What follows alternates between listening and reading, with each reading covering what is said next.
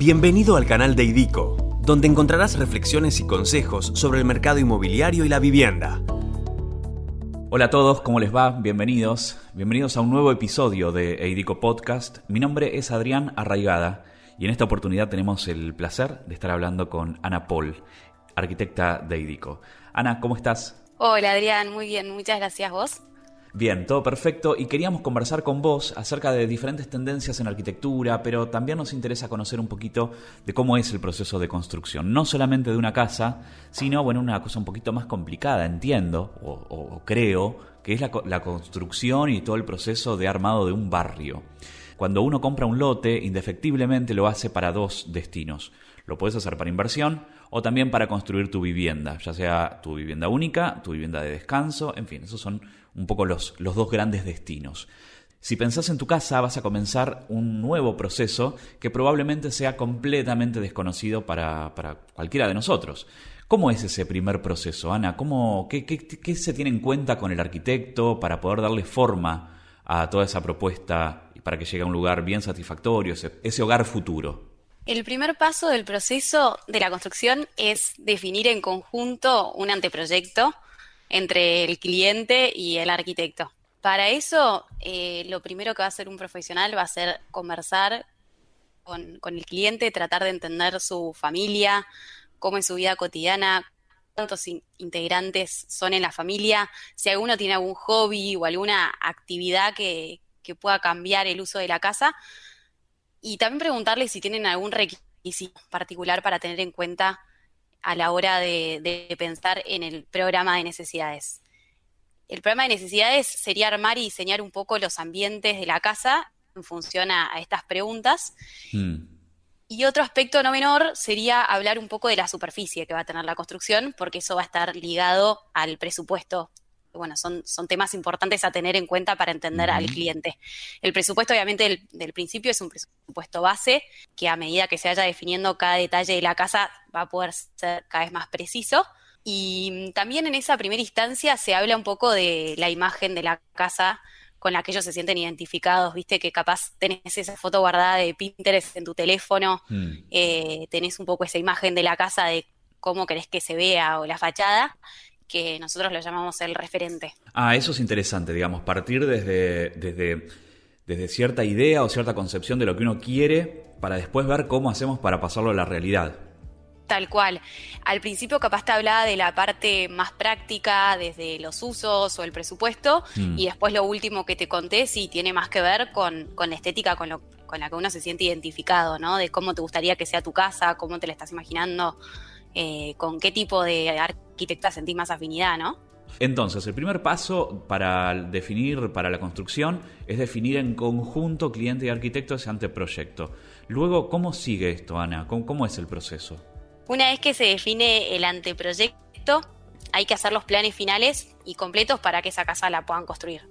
Eh, serían planos de instalaciones, de estructuras, de detalles constructivos, bueno, un montón de planos para que se pueda materializar ¿no? la casa. Claro. Y se arma ya un presupuesto más detallado y completo con los que estimamos, viste, al principio, lo que contaba al principio cuando hablábamos de, este primer programa de necesidades y de la superficie y del presupuesto. Bueno, acá sí ya se puede definir un presupuesto más completo y detallado porque ya se definieron un montón de cosas de la casa. Y después de esto ya podemos arrancar la obra de la casa en el terreno y ahí mm. comienza el famoso periodo de construcción de obra, viste que es el, gran tema. Bueno, recién ahí arranca el, periodo de construcción de obra. Van a participar un montón de actores distintos, de distintos rubros y especialidades. Y, y es el arquitecto sea el mismo que hizo el diseño u otro que contratás para la dirección de obra, mm. pero va a ser el arquitecto el que va a hacer este rol, que es la dirección de obra, que es coordinar la entrada de estos rubros junto con la llegada de los materiales que van a necesitar para cada tarea y controlar los trabajos. Me parece que este punto es de los más importantes, me parece que es fundamental que quede claro todo el proceso de, construcción que, que tiene o sea, el proceso que tiene que pasar una casa para que el propietario pueda mudarse, ¿no? Como que entienda un poco todos estos paso a paso y sobre todo lo que contaba recién, que yo hablaba de que hay muchos actores, bueno, explicarle un poco cada, cada gremio, el de las ventanas, em, el electricista, el plomero, como irle contando todo el paso a paso, porque eso va a ayudar a que cuanto más se entienda el, cliente, probablemente vas a evitar algunos malentendidos que tienen que ver con esos temas, ¿no? Clarísimo. En el caso de proyectos de viviendas de IDICO, como son las IDICO Casas, Santa Ana Joven y Altos del Encuentro, que son proyectos previamente diseñados, ¿cómo se da ese proceso? Bueno, en, ese caso no está este proceso personalizado donde el arquitecto, mm. como decías, trata de, conocer al usuario y todas las particularidades que tiene. Obviamente que, eso no, no sería así. Cuando se diseña igual, yo creo que sí se piensa, se trata de pensar un poco en cómo hacer el perfil de los principales compradores, por más que no vamos a dar el perfil de todos, y tratas un poco de, visualizar cuáles serían las principales necesidades. Más allá de eso, eh, hay criterios de un buen diseño que se tienen en cuenta siempre, que, es más, creo que te los voy a decir y te van a parecer bastante, obvio, bastante mm. obvios. Por ejemplo, en lo que es el armado y la distribución de los ambientes, hay ambientes que queda más cómodo que estén cerca de otros. Por ejemplo, los dormitorios se busca que estén en lugares más silenciosos o más privados. Claro. Eh, la cocina siempre es práctico que esté conectada a distintas partes de la casa, por ejemplo. Y después aspectos que te decía del buen diseño, por ejemplo, se prioriza la iluminación, la ventilación natural, las vistas a los lugares más lindos. Si es una casa, vas a querer que mire el jardín. Si tenés una laguna, vas a querer mirar la laguna. Como a la atracción que tengas, ¿no? Claro. Y Esos son, digamos, como, perdón, son, como una especie de generalidades que se intentan siempre eh, colocar, digamos, ¿no? Es como que el, ser humano tiende a ese tipo de cuestiones, como que está estudiado que uno va a ir a buscar un poco todo eso. Tal cual. Y después algo que te, que te estaba por decir, que pensaba para agregar, más allá de estas generalidades, después hay aspectos que serían más bien de cómo nos gusta vivir hoy, hoy en día, a las mm. personas. Ah, eso, está, eso, es genial. más del momento. Por ejemplo, mm, se me ocurre decirte que hoy los lugares comunes se usan amplios, eh, integrados, eh, mm. comunicados entre, con otros ambientes, ¿viste? Por ejemplo, las cocinas integradas a los livings, Em, después para mí se piensa mucho hoy también en las expansiones, por ejemplo una galería, y si pensamos en una galería argentina, tiene que tener parrilla y tiene que haber lugar para que se pueda poner una mesa grande para comer en familia. Y amigos. Y amigos, el cual. la, ampliamos un poquito. Sí, así que bueno, se me ocurren algunas em, generalidades capaz de cómo vivimos hoy en día, que también mismo se tiene en cuenta una parrilla hasta en departamentos, en los departamentos más modernos hoy vienen con parrilla. Mm. Eh, el playroom, ¿no? Como ese estar más descontracturado, donde puede estar lleno de juguetes y está todo bien, porque es como que está bien que ahí esté desordenado. Claro. Y después hay un aspecto que pensaba en lo que me preguntabas de, del negocio, lo comercial, que sería el aprovechamiento de los metros cuadrados y los recursos, ¿no? O sea, no se quiere perder metros en circulaciones o en lugares que no sean vendibles. Y mm, se busca poder cuantificar lo que voy a salir a venderte. Te voy a vender tantos metros cuadrados, tantos ambientes, una cochera, una terraza. Hablando particularmente de nuestros proyectos, la verdad que, mm, el que le da bastantes opciones al usuario para que, para que arme una casa que no fue pensada en base a su familia, pero mm. sí pensada en base a, a familias tipo, pienso en Eidico Casas que a la casa base que compra el propietario ya se le armó un proyecto final más grande. Ese proyecto final más grande trae la posibilidad de hacerle ampliaciones a esa casa base, tres ampliaciones, que las pueda hacer tanto en el momento cuando le toca que le construyan su casa, como la pueda hacer más adelante. Para eso nosotros en obra ya dejamos la casa preparada con una estructura a la que se le van a poder agregar estos ambientes y ya quedan las instalaciones, llevar caños de agua fría, agua caliente, calefacción, cloacas, corrugados para que llegue la energía eléctrica, como para que mm. pueda tener una construcción más eficiente y más cómoda el día de mañana cuando haga la, ampliación. Bueno, eso es esencial, más que nada también pensando en que las personas vivimos, ¿no? Y en esa, en esa vida hay toda una evolución y vamos cambiando nuestra familia, la constitución de nuestra familia va cambiando. Tal vez al principio estoy soltero, luego estoy casado, o tal vez ya estoy casado o no. Eh, tal vez tengo hijos, tal vez tengo uno y dentro de tres meses, no, bueno, tres meses no, pero dentro de, dentro de un año o un año y tres meses eh, aparece otro hijo bueno, u otra hija, ¿no? Y esto Totalmente poder pensar un poco las, las, las movilidades de las personas dentro, y junto con la casa. Tal cual. Pensar que algo que para vos es tanto esfuerzo como comprarte una casa que no tenga una fecha de vencimiento tan cercana, ¿no? Como que, que se mm. pueda adaptar y acompañarte en tu evolución. O mismo capaz es una evolución que hoy ya la sabes, pero bueno, no tenés eh, el poder adquisitivo para hacerla. Y, y, bueno, y saber que esta casa hoy te acompaña a esta instancia y que después la puedes agrandar y te va a seguir acompañando no es, no es menor. Ana, recién mencionamos a Altos del Encuentro y Santana Joven, pero estaría bueno que podamos profundizar un poquito más en estos proyectos que vos estás trabajando también activamente. Eh, ¿qué, más podemos contar de, estos proyectos? Saber cómo son, cómo están pensados, cómo están ideados. Los dos son barrios de casas en planta baja y duplex. Santana Joven tiene además una tercera tipología, que la llamamos townhouse, que es una vivienda de dos plantas con posibilidad de realizar una tercera, justo que estábamos hablando del tema de la versatilidad y las opciones. En cuanto a tamaños altos del encuentro, hmm. tiene tres ambientes, eh, que es un living, o sea, un lugar común, y dos dormitorios. Y además, altos tiene locales comerciales. Y después, Santa Ana Joven tiene em, tipologías de tres y cuatro ambientes. Alto del Encuentro se lanzó primero en el 2018 y está en Pacheco y ya está muy avanzado. La verdad que la obra hoy está en terminaciones, en etapa de terminaciones ya. En cambio, Santa Ana Joven no, eh, es un lanzamiento de hace muy poquito, de este año, eh, y está ubicado en el complejo de Villanueva, que es donde tenemos un montón de nuestros desarrollos. También en zona norte de la provincia de Buenos Aires. tal cual. Temas interesantes para contar de estas, de estas tipologías es que todas cuentan o con jardín o con grandes terrazas. Y hablando de la parrilla, todas tienen parrilla, justo que nombrábamos un poco el tema de los usos eh, y costumbres actuales. Eh, son proyectos que justamente, como me preguntabas, la verdad que por la zona donde están, eh, el tema de las expansiones en el exterior son importantes, como que tienen mm. protagonismo. Y, y, después algo más que te diría, que para mí estos proyectos, las fachadas Em, y las estéticas son atractivas, son diseños que responden un poco a lo que se usa hoy en día. Claro. Que, eso también me parece importante nombrar, con esto también de pensar un poco en el público o a quién se imagina viviendo ahí, hablar de la, de la parte estética y de la fachada que, a todos nos, importa, me parece.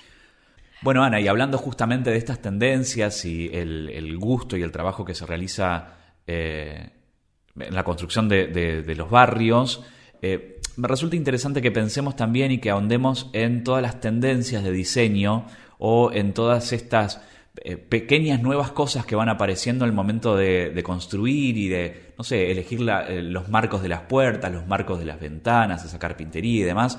Eh, ¿Cuáles son esas tendencias que se están usando? Em, este tema a los arquitectos nos encanta, ¿viste? Es hmm. como... Así a todo el mundo, creo, ¿no? Porque es como pensar en Claro, es como pensar en a ver qué cosas lindas va a tener la casa. Tal cual, creo que es la parte más divertida de todo el proceso. Eh, tratando de ser sintética, eh, voy a pensar un poco en, los aspectos más obvios, capaz, ¿no? En lo que vemos mucho hoy en día. Yo te diría que la presencia del color negro en alguna parte de la casa puede ser parte de, la tendencia. Eh, el negro empieza a estar en las aberturas en los conductos que se usan para, el viaje de humos, por ejemplo en la chimenea o en la parrilla, también son de chapa negra.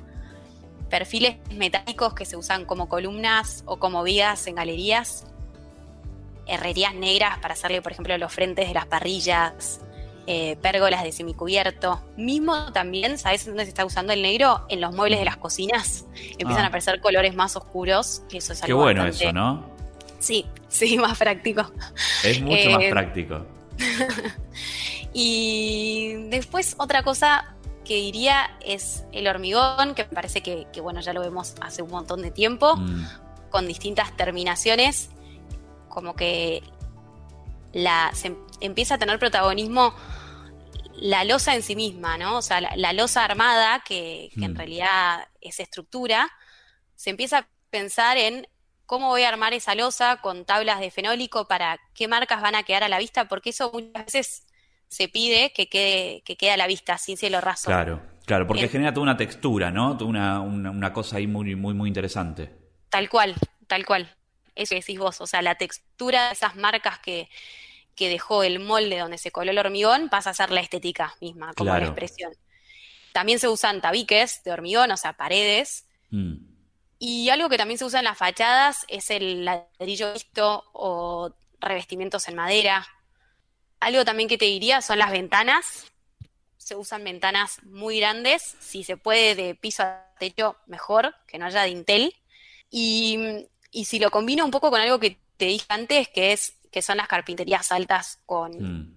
con losas armadas, sin cielo raso, te genera, viste, esa continuidad de los espacios interior y exterior que se usa mucho hoy en día. Sí, claro, claro, sí. Que es esa sensación de que tenés el jardín en el interior de tu casa. Mismo también se tienen en cuenta patios interiores, por ejemplo, para generar esa sensación.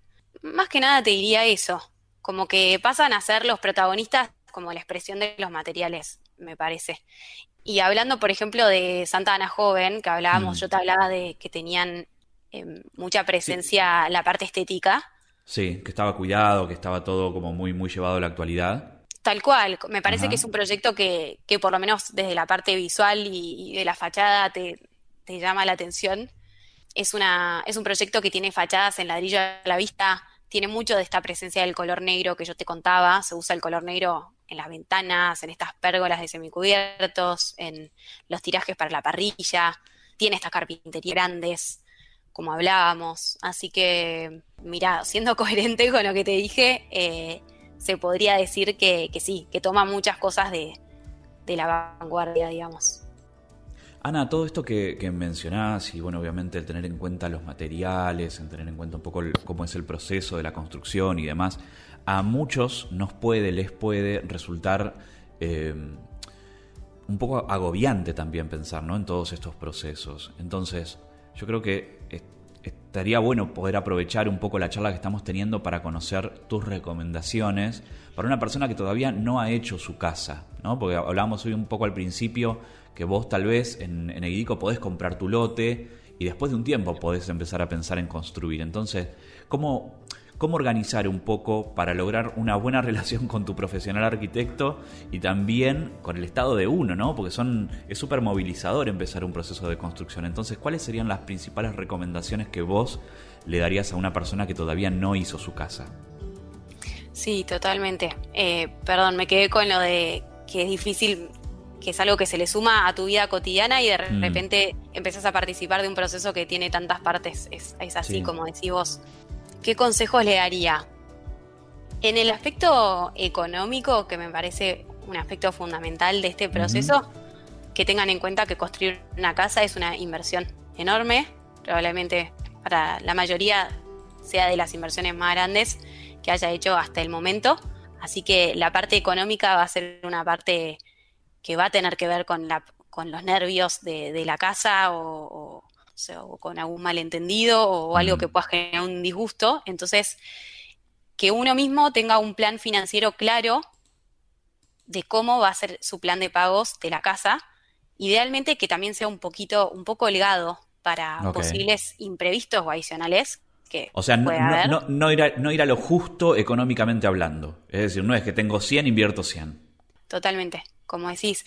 Mira, pensá que hay gastos eh, que no se hablan eh, comúnmente, no se los nombra tanto, como por ejemplo se me ocurre altas de servicios para, tengo que dar el alta de servicio para que a mi lote llegue, llegue luz, llegue gas, llegue, eh, llegue agua, mm. la gestoría para las obras nuevas que se piden en el municipio. en el caso de los barrios cerrados tenés que pagar, por ejemplo, cánones de obra mensuales son muchas cosas que en los presupuestos generales de obra, capaz se habla del, de un presupuesto del valor del metro cuadrado, y hay bastantes gastos que acompañan, también lo que te contaba, algún imprevisto que puede pasar. Mismo también los presupuestos tienen periodos de vigencia, o sea, si yo no los abono dentro de ese plazo, los valores, bueno, como, como ya sabemos, van subiendo por inflación o por tipo de cambio. Y mm, después también puede ser, qué sé yo, definiendo, que hablábamos recién de la estética, definiendo los materiales de mi cocina. No, bueno, ahora quiero mm. estas mesadas o estos mármoles que se usan ahora. Bueno, mejoremos un poco la línea base que me hayas propuesto o, mejoremos las aberturas, ¿no? Como claro. que se habla capaz de presupuestos más bien base.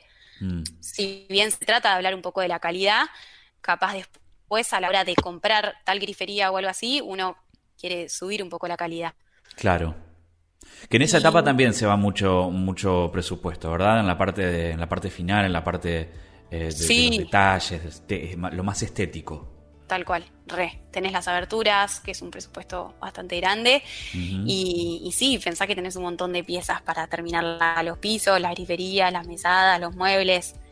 Eh, que si bien no hacen el macro de la casa, eh, bueno, justamente es, todo lo que después uno está más en contacto, capaz, ¿no? En la vida cotidiana. Claro, claro, sí. Y eso es interesantísimo, esa recomendación que estás dando, porque eh, uno tiende a pensar que, que, la mayor parte del dinero la gasta al principio, es decir, en la parte de mampostería, en la parte de áridos y ese tipo de cuestiones, pero la verdad es que no.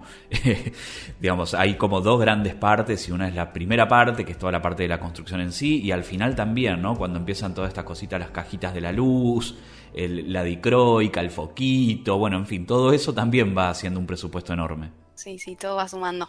Eh, y algo último que se me ocurre con la parte económica, diría, eh, se pacta en general un flujo de pagos eh, que eso también es, como una variable más a meterle a tu plancito financiero. Eh, hablar antes con el arquitecto para ver si el pago es avance de obra o si se va a dividir eh, los pagos en, meses iguales para que sea un poco más parejo el flujo de, mm. pagos.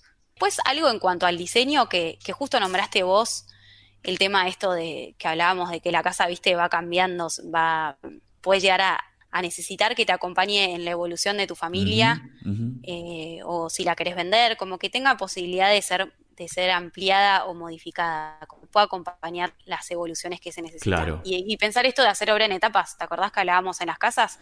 Hago un proyecto entero más grande de lo que hoy puedo hacer, pero ya pensando probablemente en una segunda etapa, como contabas, de que capaz eh, crezca mi familia y, necesite lugar para más integrantes de mi familia. Eh, eso. Y, después algo capaz pensar en que, los cambios queden más, idealmente los cambios más grandes en la etapa de, anteproyectos si se puede. Y bueno, en, el periodo de obra, obviamente que se pueden hacer algunos cambios, pero bueno, tener en cuenta que eso puede generar alguna adicional o alguna demora, mm. que, obviamente son dos cosas que les generan malestar al cliente. Em, y como último, pero te diría que es lo más importante, Em, el vínculo entre el cliente y el arquitecto es muy largo, así que mm. desde, desde ambos lugares eh, cuidarlo, el arquitecto, bueno, porque es su trabajo y, se está ganando la vida de su trabajo, así que obviamente cuidarlo y acompañar al, al cliente y el cliente, esto, prever que, es largo, que, haya empatía y confianza es fundamental, eh, tratar de preguntar todo para que... Mm las cosas claras y si se puede, por el bien de los dos, dejar por escrito los temas más importantes con esto de que te decía de que es muy largo, ¿viste? el proceso de obra. Sí, es muy largo, eh, como, como estamos viendo también implica, eh, implica muchas cosas, ¿no? Es tal vez el presupuesto doméstico más, más elevado que uno maneje para construir su propia casa o, similar. Eh, hay muchas cosas en juego, de, principalmente del lado de, la, de, uno como, como como persona que va a contratar el, servicio de un arquitecto y va a empezar a construir su casa. Eh, entonces sí, hay que ser cuidadosos con, el profesional con el que uno está trabajando y bueno, esto, acompañar un poco todo el proceso, que es un, acto creativo enorme. Sí, totalmente. Ana, no nos queda mucho más que agradecerte por todo este tiempo y por toda la información que, nos brindaste. Eh, nada, ha sido un placer estar hablando contigo. Gracias, igualmente. Bueno, muchas gracias a ustedes. En el episodio de hoy hablamos con la arquitecta Ana Paul y conocimos tendencias en diseño, arquitectura y también aprendimos mucho acerca del proceso de construcción de una vivienda y de un barrio. Para conocer más acerca de las soluciones habitacionales que brinda EIDICO, podés enviar un correo electrónico a comercial.eidico.com.ar y también podés contactarte a través de sus redes sociales. Gracias por acompañarnos, te esperamos en el próximo episodio. Gracias por escucharnos. Te esperamos en nuestro próximo podcast. Eidico, tu vida es nuestro proyecto.